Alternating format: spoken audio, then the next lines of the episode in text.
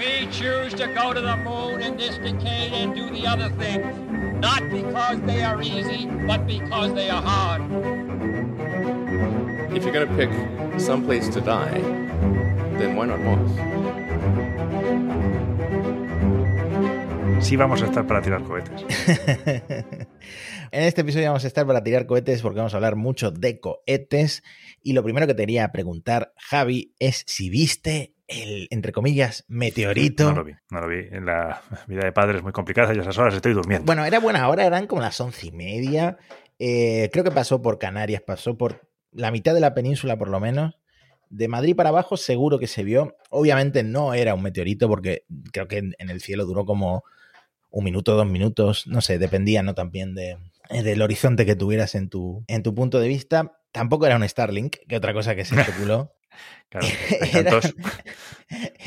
¿Cuál es la otra opción? Si no es un Starlink lo que se está desintegrando, ¿cuál es la otra? Pues un cohete chino. Claro. Habían avisado nuestros amigos de Frontera Espacial que tienen eh, un canal dedicado a las reentradas visibles. Y mm, eran, pues eso, trozos ardientes de la etapa superior de un cohete larga marcha 2F, que de hecho fue el que lanzó a la tripulación de astronautas chinos que va a completar esta primera fase de la Estación Espacial China. Hablamos de ellos en el episodio anterior. Y bueno, volvemos a un caso, no sé si era una entrada descontrolada, incontrolada, porque cayó en el Mediterráneo. Me parece que los propios chinos confirmaron que cayó en el Mediterráneo un poco al este de, Mallorca, al este de Menorca, de hecho. entonces, bueno, no es el mejor sitio para, tirar restos de cohetes. No, creo que intentas tirarlos en unas zonas más despobladas, ¿no? Donde haya menos riesgo de que te caiga en una isla o en una costa muy habitada, densamente poblada.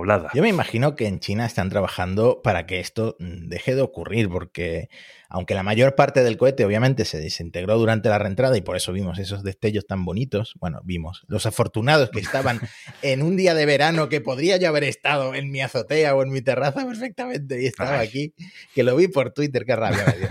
Pues supongo que sí, que en China ya están trabajando que esto no pase porque no es menester que eh, una etapa de cohete les caiga sobre el mar Mediterráneo, ¿no? Y que pase bueno, que pase por España sí que me agrada, porque, porque me gustan los, espectáculos de fuegos. Mientras no caiga en España todo va bien. Mientras ¿no? caiga en España, ningún problema. Tenías que actualizarme tú sobre Boca Chica. ¿Qué está pasando? Han aprobado por fin los lanzamientos de la Starship. Pues resulta que la, la, FAA ya ha sacado dictamen sobre el impacto medioambiental de los lanzamientos en Boca Chica. Naturalmente algunos fans dirán que por fin, porque para ellos la agencia ha ido despacito. La agencia decía, la FAA decía algo como que, sí, ya sé que llevo rato revisándolo, pero con muchos correos estoy. Porque recibieron más de 18.000. Cuando Elon hizo un llamamiento a los fans para que escribieran defendiendo el proyecto, se lo tomaron en serio. Eh, como, como sabemos, hay mucho fanboy cuyo mantra es, vi que mi CEO ya estaba llamándome, muéstrame el camino que yo voy.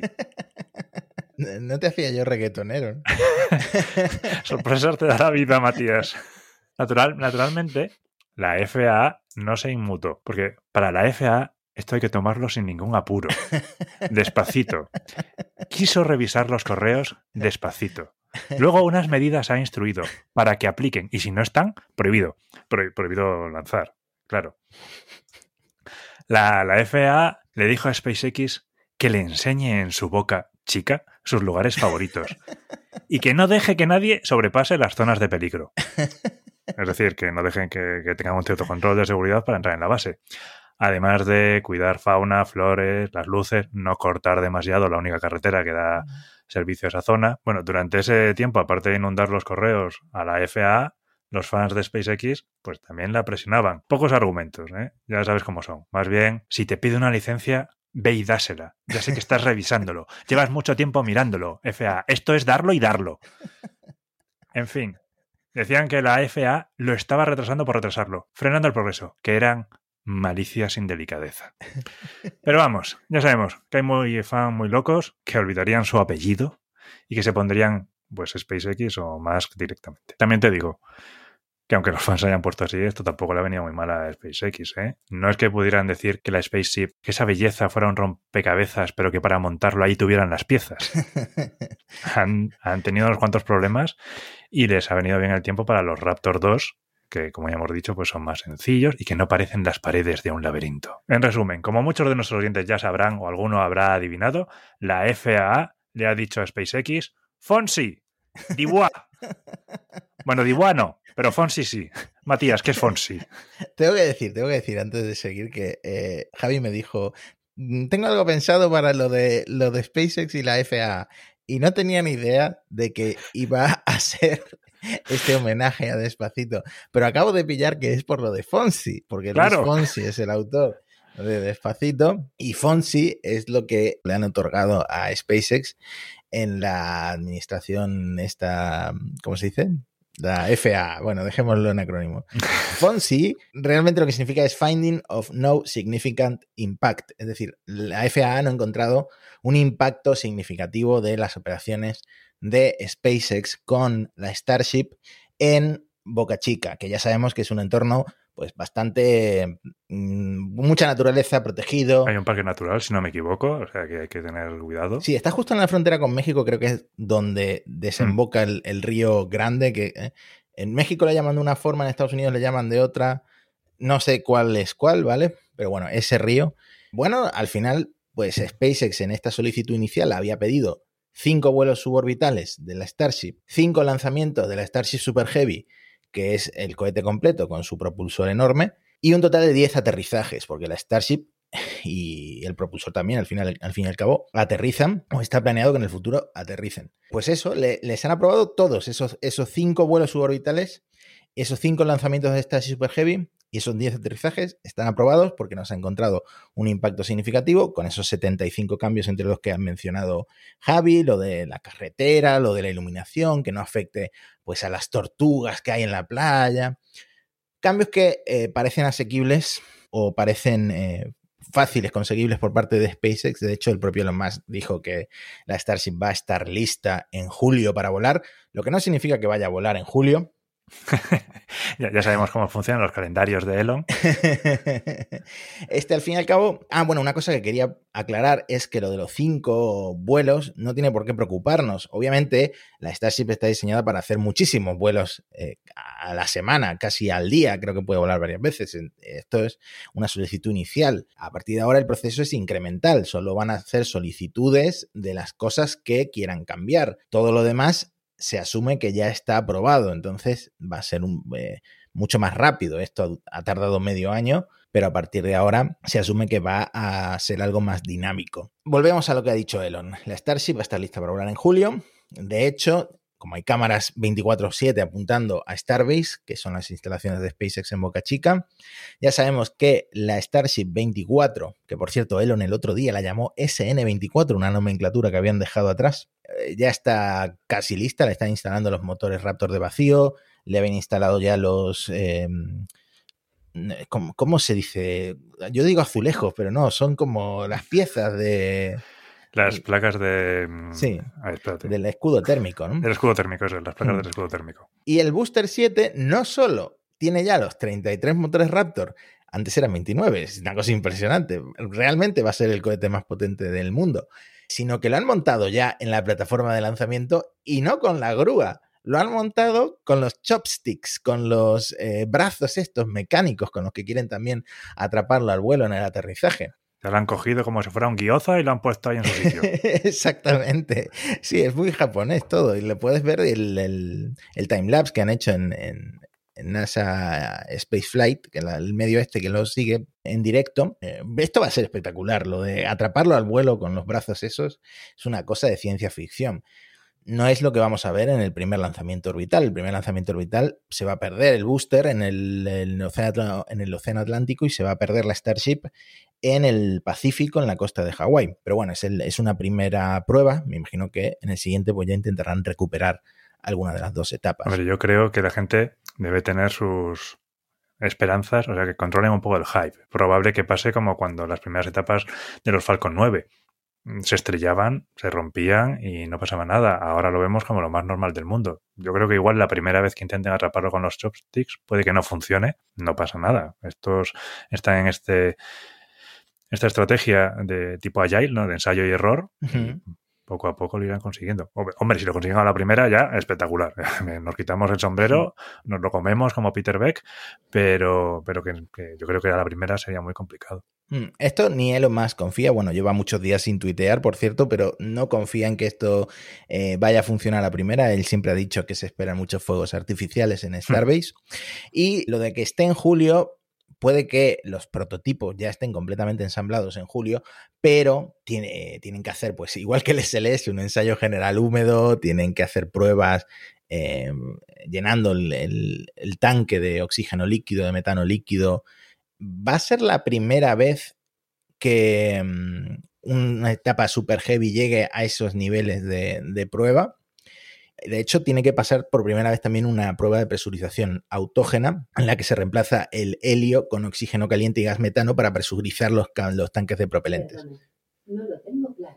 Alexa, tienes que escuchar Parsec más. no sé si se habrá escuchado por el micro, pero bueno.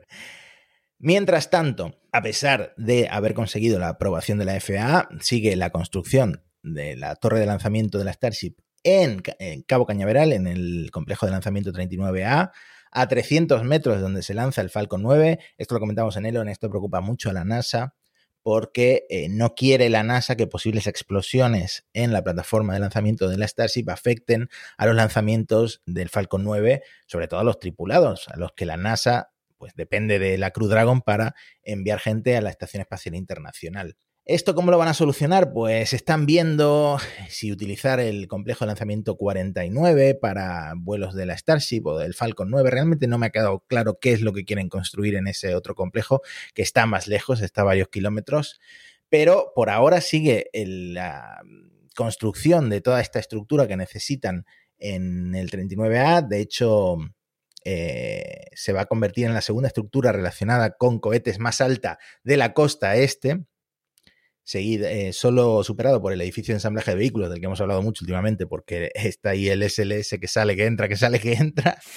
y nada, veremos cómo acaba eso, pero desde luego SpaceX quiere lanzar la Starship desde Cabo Cañaveral. Es muy importante Cabo Cañaveral para la Starship. Quiere construirla también en la costa este. Em, y, probablemente los lanzamientos tripulados de la Starship ocurran desde la costa este, pero bueno, por ahora tienen esa aprobación para esas pruebas iniciales también desde Boca Chica. El SLS, ya que lo hemos mencionado, está en un estado un poco extraño porque en principio el ensayo húmedo lo han dado por exitoso, pero no lo llegaron a completar. Bueno, Matías, por 19 segundos. le estás buscando aquí los tres pies al gato ya. Pero es verdad, es verdad. El objetivo era llegar al T-10 y los controladores de lanzamiento lo detuvieron en T-29 bueno, por razones de seguridad apareció una fuga del famoso hidrógeno líquido en uno de los puntos de desconexión rápida entre la, entre la torre de lanzamiento y lo que es la primera etapa del cohete. Que bueno, que es una cosa que ya no pasó en este mismo punto, pero sí que hubo fugas de hidrógeno en otras ocasiones. En abril fue uno de los motivos que detuvieron la, la prueba. Habían tenido también algún pequeño problema con una válvula al principio, pero mm, siguieron continuando, eso sí, hasta este punto de los T-29. Luego estuvieron discutiendo en, este era el cuarto ensayo húmedo, en si hacían un quinto o no. De momento parece que han decidido que no van a hacer un quinto ensayo. Así que, bueno, habrán asumido que llegar a T-29 ya es suficientemente bueno y supongo que tampoco quieren retrasar esto mucho más. Ahora el SLS y la Orión han vuelto de regreso al edificio de ensamblaje vertical y ahí les darán los preparativos finales, última mano de pintura, antes del primer vuelo de la misión mm. Artemisa 1. Las ventanas de lanzamiento, bueno, las comentamos en, no sé si era en el anterior o en el anterior del anterior, pero ahora mismo se apostaba por una ventana de lanzamiento que va del 23 de agosto hasta finales de agosto y otra que va desde el 2 de septiembre hasta el 6 de septiembre, más o menos de ese 23 al 6 de septiembre, se especulaba que podría lanzarse el SLS por primera vez en esta misión Artemisa 1, no tripulada, recordemos. Pero ahora, con todos estos retrasos, parece poco probable. La NASA no ha todavía especificado una fecha y va a esperar a, pues a todos estos eh, preparativos de última hora que tiene que hacer para dar una fecha exacta Eh, pero a pesar de haber avanzado, a pesar de haber cargado por primera vez completamente el SLS con esos 3 millones de litros de oxígeno líquido e hidrógeno líquido, eh, no van a lanzar todavía. Esa, esa, ventana de agosto, principios de septiembre, no parece ahora mismo probable. Y me da pena porque llevamos esperando uno de estos dos lanzamientos, el de la Starship o el del SLS, y no ocurre ni se siguen retrasando, pero bueno, así son las cosas, ¿no? En este sector. Son como el horizonte, nunca llegamos a alcanzarlo. pero bueno, yo creo, el SLS, yo creo que este año lo vemos seguro. Eh, la, la Starship no lo sé, pero yo creo que el SLS lo veremos este año. Bueno, tengo una noticia que quiero que me expliques porque yo ahora mismo empiezo a pensar que en la cara oculta de la Luna pasan cosas raras.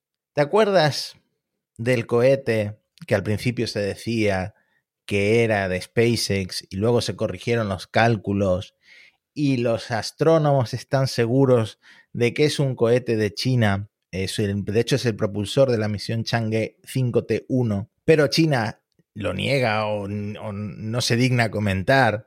Bueno, pues lo que sea que haya chocado con la Luna el 4 de marzo, el impacto que dejó ya ha sido por primera vez fotografiado por el, eh, la Luna Reconnaissance Orbiter. Recordemos una de las dos naves que orbitan la Luna, la otra es la de la India, que esperábamos que recogieran este, esta imagen y por fin la han publicado. Y lo que han visto no es un cráter de impacto, sino dos cráteres de impacto. Dos cráteres de impacto. El cohete ha dejado dos cráteres de impacto.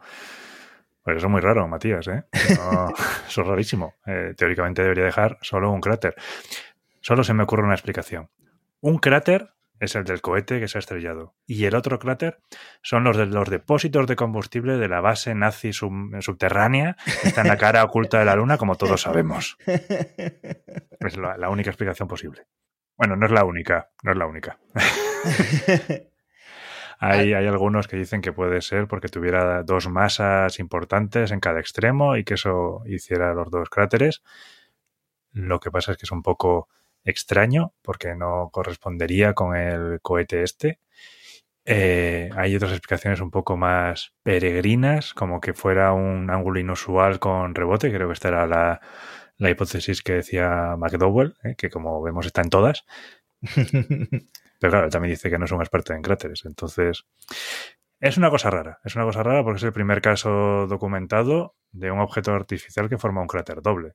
Sí, de hecho, McDowell y su amigo Bill Gray, que son los que han estado haciendo todos estos cálculos, eh, aparte de que ellos insisten en que es el propulsor de la misión Chang'e 5T1, eh, se van a gloria, no, bueno, no, son, son personas modestas, pero donde preveían que iba a impactar este objeto artificial, pues eh, al lado, ¿vale? Porque el lugar previsto eran las coordenadas 233 este, 5 norte y al final impactó en 234 este, 5 norte, o sea, eh, clavado prácticamente.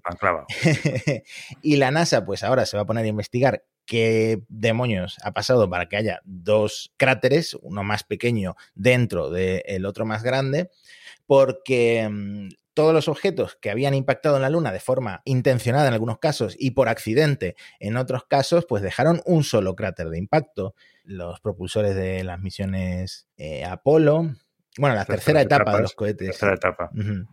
Saturno 5 y bueno, todos los accidentes que ha habido en las misiones eh, lunares también no, no dejan dos cráteres. Entonces, pues es un misterio que supongo que resolveremos próximamente en algún otro episodio de Parsec. Yo sigo votando por la base de nazi subterránea.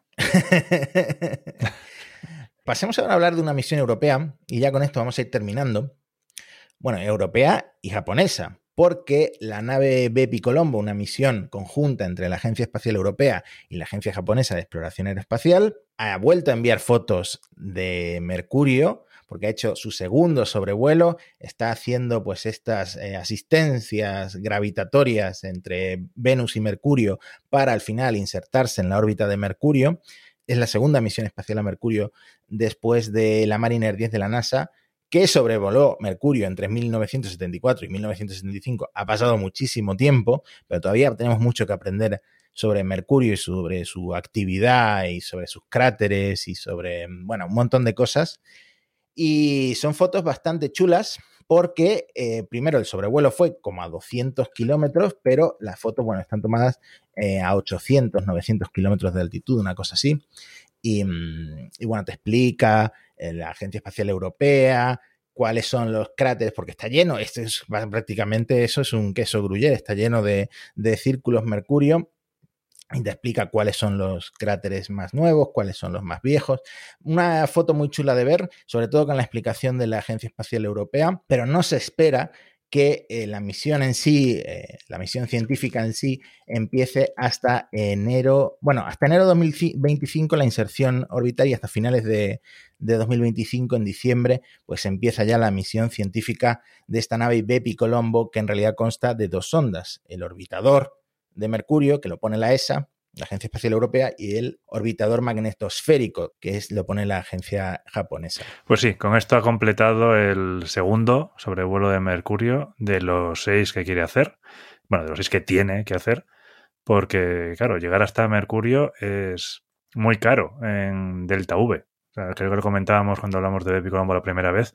Mm, orbitar Mercurio, entrar en órbita de Mercurio es más caro en Delta V que ir a Júpiter, a Saturno, a Urano o a Neptuno. ¿eh? El hecho de que esté tan cerca del pozo gravitatorio de la Tierra hace que sea extremadamente caro en delta V. Entonces, claro, las asistencias gravitatorias se convierten en una medida no solo necesaria, sino imprescindible para mantener eh, la masa de las sondas un poco bajo control este es el segundo de los seis sobrevuelos que tiene que hacer. Seis sobrevuelos, por eso no, termina hasta 2025. Es que va a estar ahí dando, dando vueltas la pobre. Le va a llevar un tiempecito. Se lanzó en octubre de 2018 en un Ariane 5. Hace poco volvió a volar en Ariane 5, el primer lanzamiento de, del año para, para el Ariane 5. Tampoco le queda mucho, ya están ahí montando la parte central. He visto una foto del Ariane 6 que bueno, se ha retrasado, pero pronto empezará a volar también, quizá el año que viene a principios.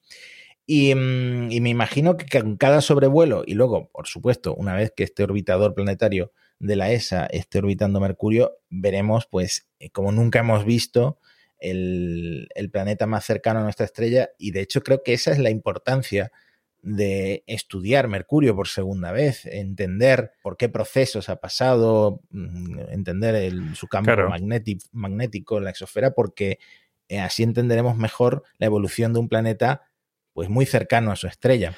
Exactamente, es que Mercurio es un gran desconocido. Entonces, estas misiones son muy importantes para entender el origen del planeta y también el origen del sistema solar. Todo esto nos ayuda a entender de dónde venimos. Y con eso también podemos entender extender el conocimiento a exoplanetas, informaciones planetarias. Así que sí, una, misión muy interesante que tenemos que vigilar de cerca. Pues nada, si Parsec eh, sigue funcionando en 2026 o, diciembre de 2025, que es cuando empezarán a, llegar los primeros datos científicos, espero que sí, espero que sigamos aquí, no hay ningún esperemos que sí, Matías, esperemos inconveniente. Es, empezaremos a contar lo que va descubriendo la Agencia Espacial Europea con sus colegas japoneses y a través de Bepi Colombo de el planeta más cercano al Sol. Antes de despedir el episodio, Matías, podemos tener unos comentarios de series de espacio trastornados. ¿eh? Hemos hablado alguna vez de Para toda la humanidad que ahora... No, si la he visto, todavía no la he visto, pero estoy, estoy casi, casi, me acerco. Tengo, tengo que convencer a Alex de que después del ciberbullying con Severance, eh, pues empiece con el ciberbullying para, para, toda la humanidad. Ya he visto Severance, eh, ahora tengo que empezar Fundación o para toda la humanidad. Honestamente me atrae más para toda la humanidad y además me va a servir más para comentarlo contigo en Parsec. Eh, así que probablemente la siguiente sea para toda la humanidad. Es un buen momento porque acaba de estrenar su tercera temporada. Van por el tercer episodio. no te quiero hacer spoilers, pero en esta en este universo paralelo las cosas van mucho más rápido de lo que va en este. Y me temo que yo no tengo autoridad moral para hacerte el ciberbullying porque todavía estoy intentando reestructurar el orden en mi vida después de las clases en la universidad y no he podido empezar a verla, pero le tengo muchas ganas. La que sí hemos visto en casa es una serie también de Apple TV que recomiendo. Es un poco diferente de para toda la humanidad, pero también está orientada hacia el espacio y a un público distinto. ¿eh? No sé si decir más amplio o no, pero al menos distinto. Y es que en casa ha triunfado la serie de Snoopy en el espacio. una, una, serie de Apple TV asesorada por la NASA, ¿eh? donde acaba de empezar, acaban de publicar la segunda temporada también. En la primera temporada no sé si hacer spoiler es muy significativo, pero Snoopy se va a la ISS y en la segunda temporada empiezan a hablar de exoplanetas y todo. O sea, es una serie muy didáctica para los pequeños de la casa, que ya te digo que aquí en esta casa ha triunfado. Bueno, es que yo no tengo pequeños en casa, la veo igual, ¿no? sí, hombre, es muy divertida. A mí me gusta Snoopy, la serie de Snoopy, de Snoopy en el espacio me gusta más que Peppa Pig o Poco Yo, esas cosas. Cuando mi hija me dice, quiero ver una serie, yo vas a ver Snoopy en el espacio cariño. bueno, intentaré ah, por lo menos verla con mi hermano que tiene 10 años, pero está más interesado en el Minecraft y en los canales de YouTube, así que va a ser complicado, va a ser complicado, pero lo intentaré ver. Ahora sí que lo vamos a dejar. Vamos a volver muy pronto con un episodio que vamos a responder una pregunta de un espectador. Creo que os, va a gustar bastante.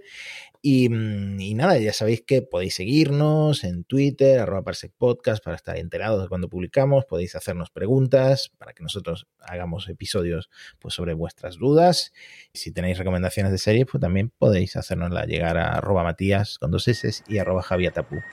Javi, nos vemos la próxima. Nos vemos la próxima semana. Hasta pronto. Adiós. We choose to go to the moon in this decade and do the other things, not because they are easy, but because they are hard. If you're going to pick some place to die, then why not Mars?